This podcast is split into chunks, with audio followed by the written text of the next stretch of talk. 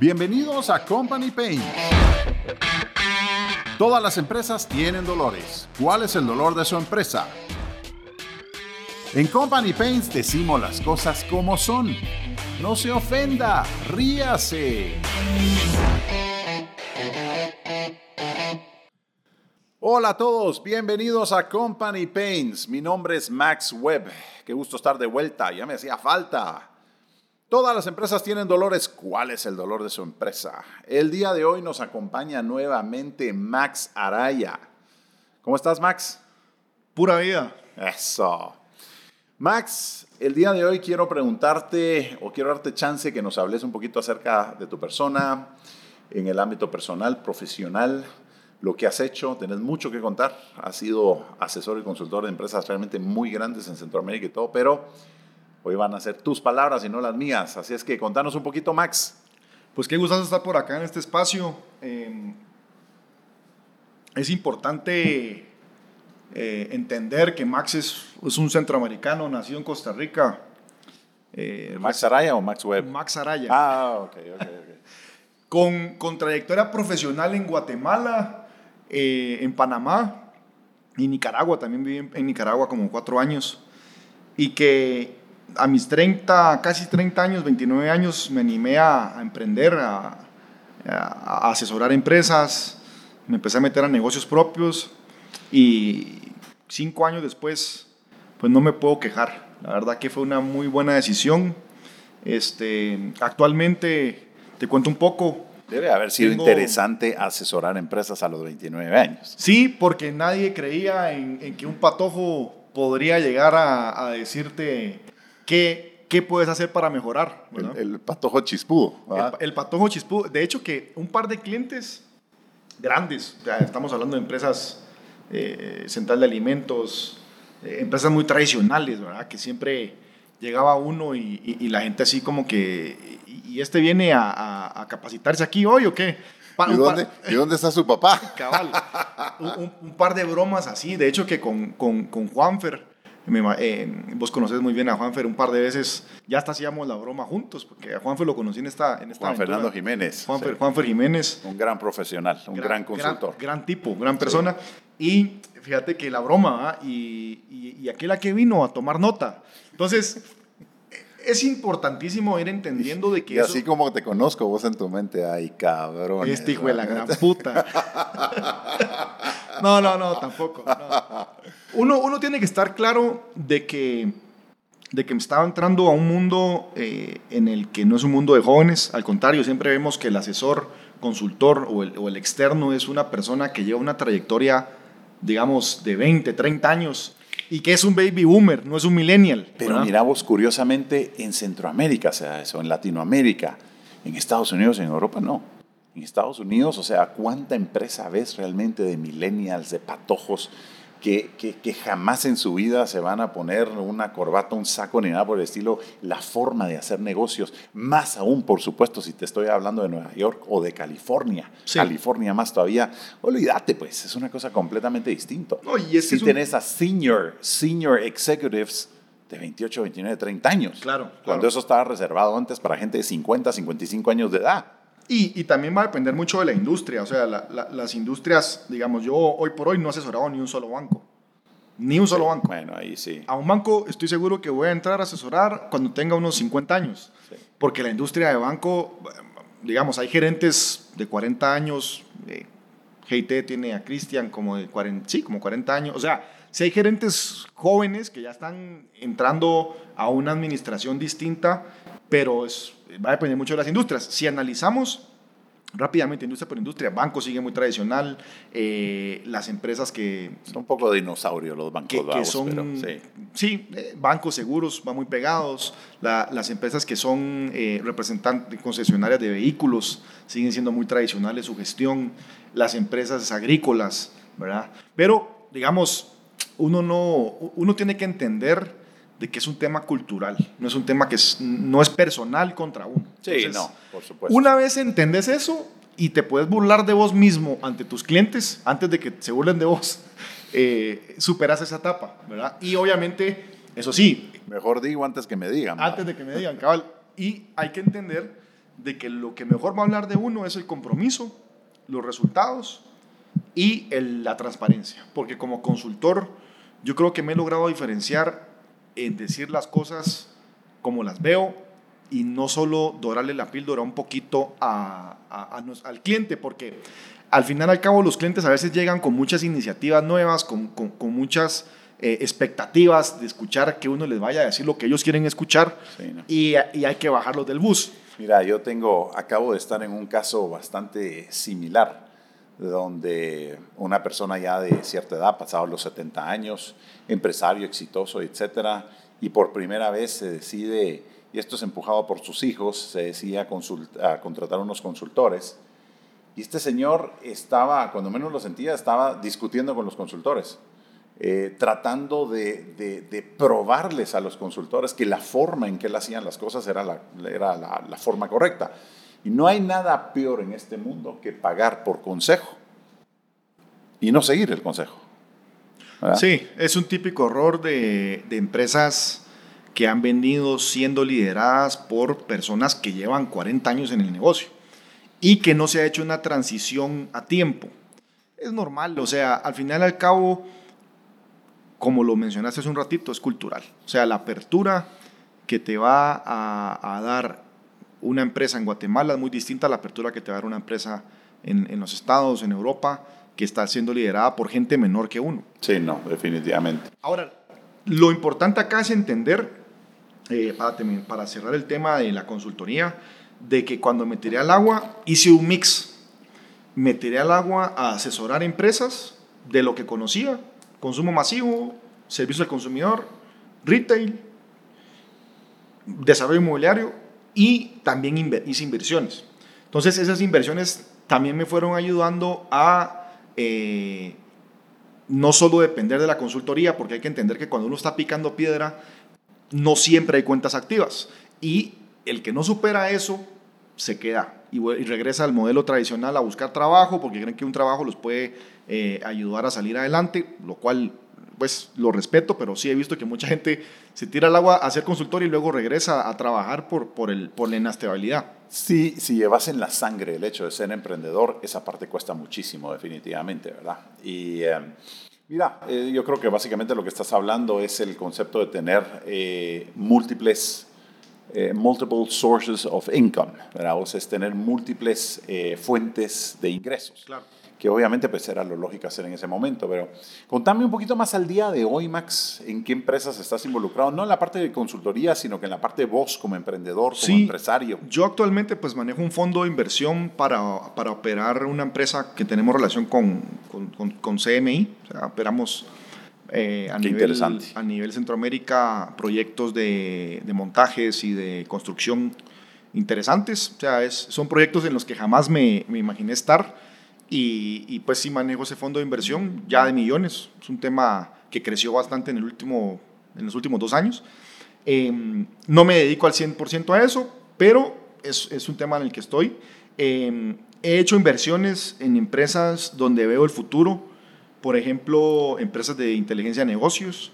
Este, creo que las empresas de inteligencia de negocios en este momento en Centroamérica o en Latinoamérica eh, van a ser muy exitosas en los próximos 5 o 10 años porque la transformación digital, eh, todas las industrias tienen que ir caminando hacia el análisis de información, hacia la optimización de, la productividad y eso lo encontrás en empresas de inteligencia de negocios. Maxi, ¿cómo se llama esta empresa? Sí, te cuento que esta empresa se llama Octos, la, el sitio web es octos.com. Muy bien. Eh, bueno, y contanos un poquito más acerca de inteligencia de negocios. O sea, eh, a mí me gusta ser un poco explícito en estos temas. Hay gente afuera de nuestros oyentes que saben lo que es inteligencia de negocios, pero habrá muchos otros que no. ¿Cuál es el ABC de esto? Contanos un poquito más. Es bien interesante entender de que la inteligencia de negocios se compone como que en tres áreas.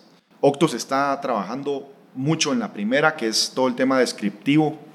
Eh, llamo el tema descriptivo a consolidar y visualizar información de tu negocio al día de hoy en vivo. ¿verdad? Ya sea en tu computadora, en tu celular, en tu tablet, entender cómo van tus, tus ventas, tus finanzas, tus campañas de marketing, tu inventario, tu, eh, tu mercadería que viene de China en tránsito, ¿verdad? Entonces, logras consolidar información para poder tomar decisiones en el momento con toda la información. Eso es, eso es importante. Creo que lo que estás diciendo, la parte de consolidar la información para tenerla de un vistazo, es de los puntos más importantes de lo que es el BI, pues el Business Intelligence. Sí, y, y hay, hay, que entender que inteligencia de negocios pues va a depender, digamos, Octus está orientada a, a atender empresas que ya tengan implementado ERPs, CRMs, y, y, todo el tipo de software que consolide y que administre información y que la controle. Porque si no, prácticamente le hemos tenido que decir a clientes, miren, vayan con Signus o vayan con, con X empresa para, para poderles ofrecer lo que hacemos nosotros, ¿verdad? Sí, eh, por supuesto, ¿verdad? En este caso, sí, para los que nos escuchan saben que Signus es nuestro principal sponsor. Signus es un CRM de clase mundial y, eh, y que sí, eh, trabajamos de igual manera, eh, o para lo que estabas diciendo, pues ERPs, pensamos en un SAP, en un SAP Business One o algo Claro, por el estilo. claro.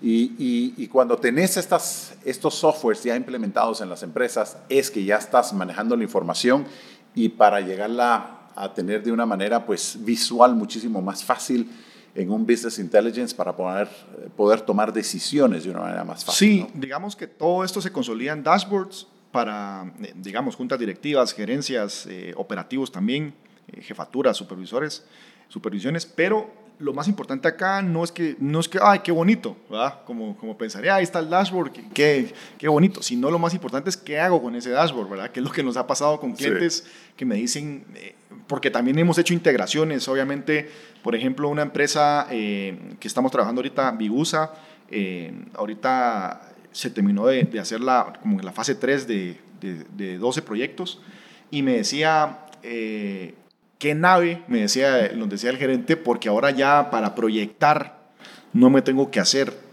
dedicar 12 horas a una proyección, sino que ya tengo un sugerido de proyección, solo lo reviso y, y voy para adelante. Entonces, hay que entender que estamos facilitándole la, la toma de decisiones a las empresas.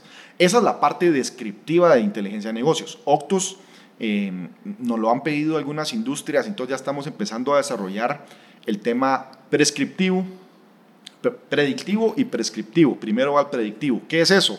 Un contact center que nos contactó y nos dice, miren, yo necesito entender el nivel de confianza de estas bases de datos.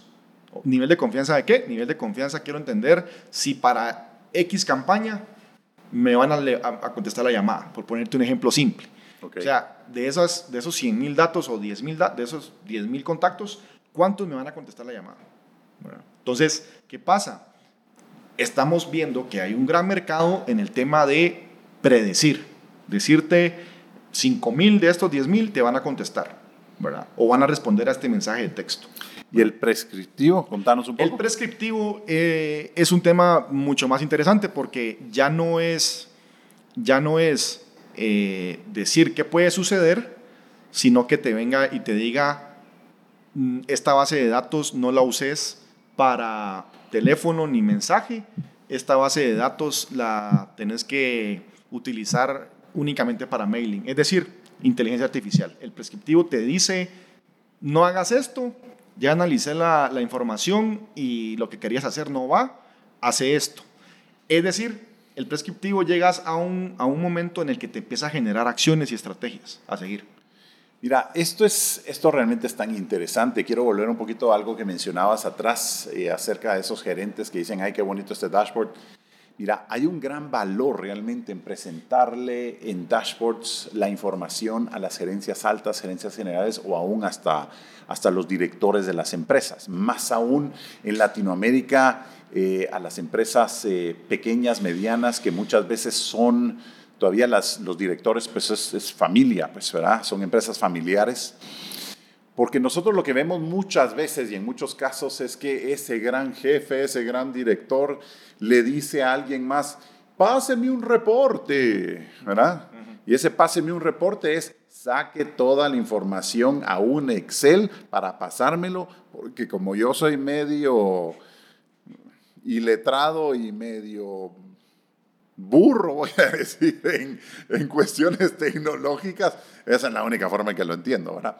Y entonces se vuelve tanto más fácil, vuelvo a repetir, el hecho de poder presentar toda esa información en dashboards que sean fáciles de ver, fáciles de entender y donde tengas toda esa información a la mano. Y sobre todo que puedas profundizar, porque digamos, este tipo de gerente pide el Excel y tiene que creerle a ese Excel. ¿Verdad? Oh. A ese resumen que y le hicieron. Y eso es terrible. Y eso es terrible. A nosotros cuando, cuando la gente de Signus nos dice eso de que, de que la información tiene que salir a un Excel, decís, estás violando todos los conceptos de lo que es un CRM. Uh -huh. ¿sí? Si la idea es de que la información no salga, tan fácil como es darle una licencia a alguien más que se meta a ver y que él mismo cree sus propios reportes, los cuales los puede crear en menos de 10 segundos cada uno de los reportes. Claro. Ah, no, pero como como las sí, cosas... Y lo, lo, lo excelente de, de, las herramientas con las que trabajamos, eh, digamos, por mencionar algunas, trabajamos con Power BI, con Tableau, eh, existen muchas más, pero lo, lo, importante no es la herramienta, sino lo que permite hacer,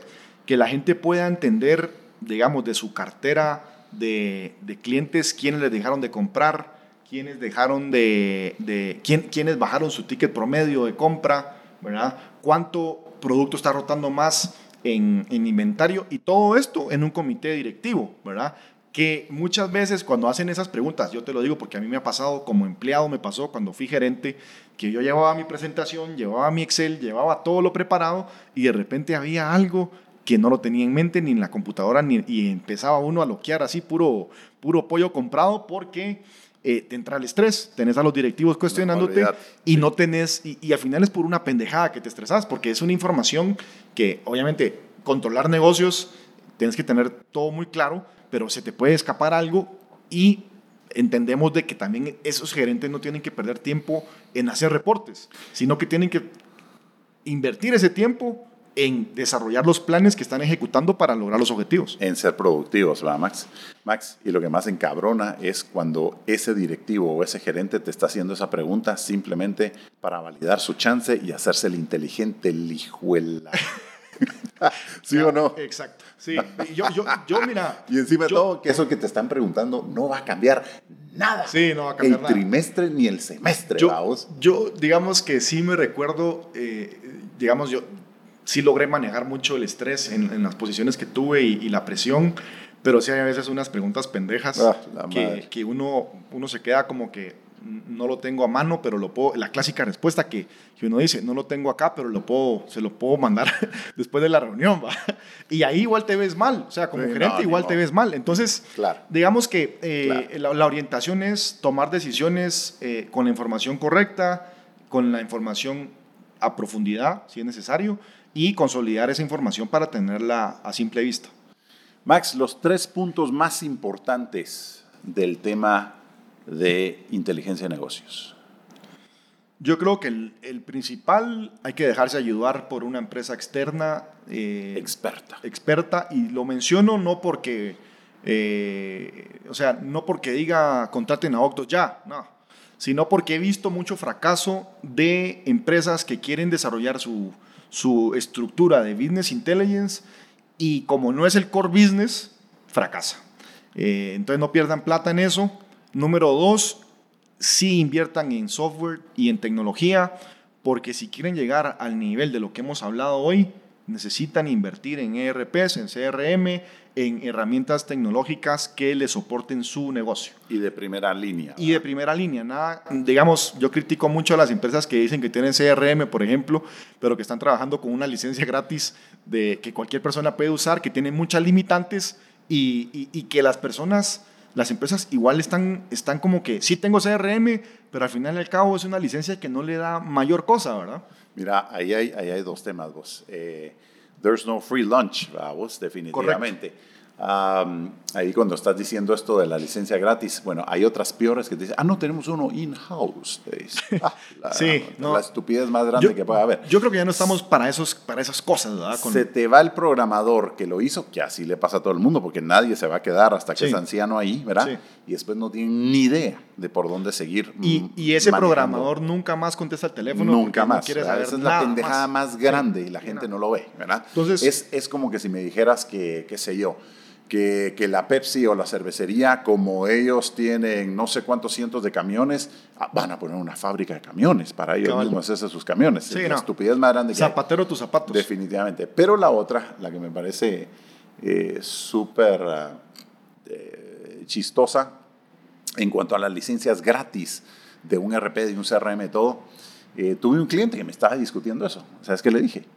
Le dije de una manera, obviamente, eh, especial, ¿verdad? Pero le dije, mire, fíjese que el otro día fui a un restaurante, a un restaurante en, en la zona viva. Mire, un restaurante, pero buenísimo. O sea, usted entraba y mire, lleno de velas y todo. Y bueno, me senté y, y pedí, pedí mi plato y bueno, me lo llevaron. Y miren, dos pedazos de carne, pero bien increíbles. Una salsa de champiñones, mire, una papa con una salsa blue cheese impresionante y todo. Una copa de vino y todo. ¿Y sabe qué fue lo que más me sorprendió? Que cuando pedí la cuenta me dijeron, no, no tenga pena, es gratis.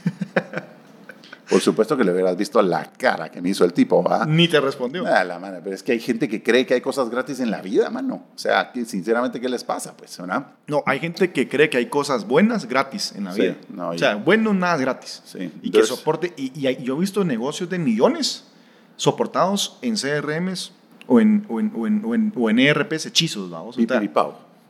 Pues bueno. y por último, porque me preguntaste sobre las tres, los tres cierres, pues ya Sí. lo dije, el externo, el inversión en tecnología, software, etcétera. Y por último, el tercero y más importante, entiendan que ya va más del lado de los, de, de- de los dueños de empresas y, y- y de los gerentes, entiendan realmente qué quieren tener en dashboards. O sea, qué es la, cuál es la información vital para ellos. para tomar decisiones, Sí. porque muchas veces cuando estamos en el proceso consultivo con empresas, lo que hemos visto es que no tienen tan claro qué es lo vital.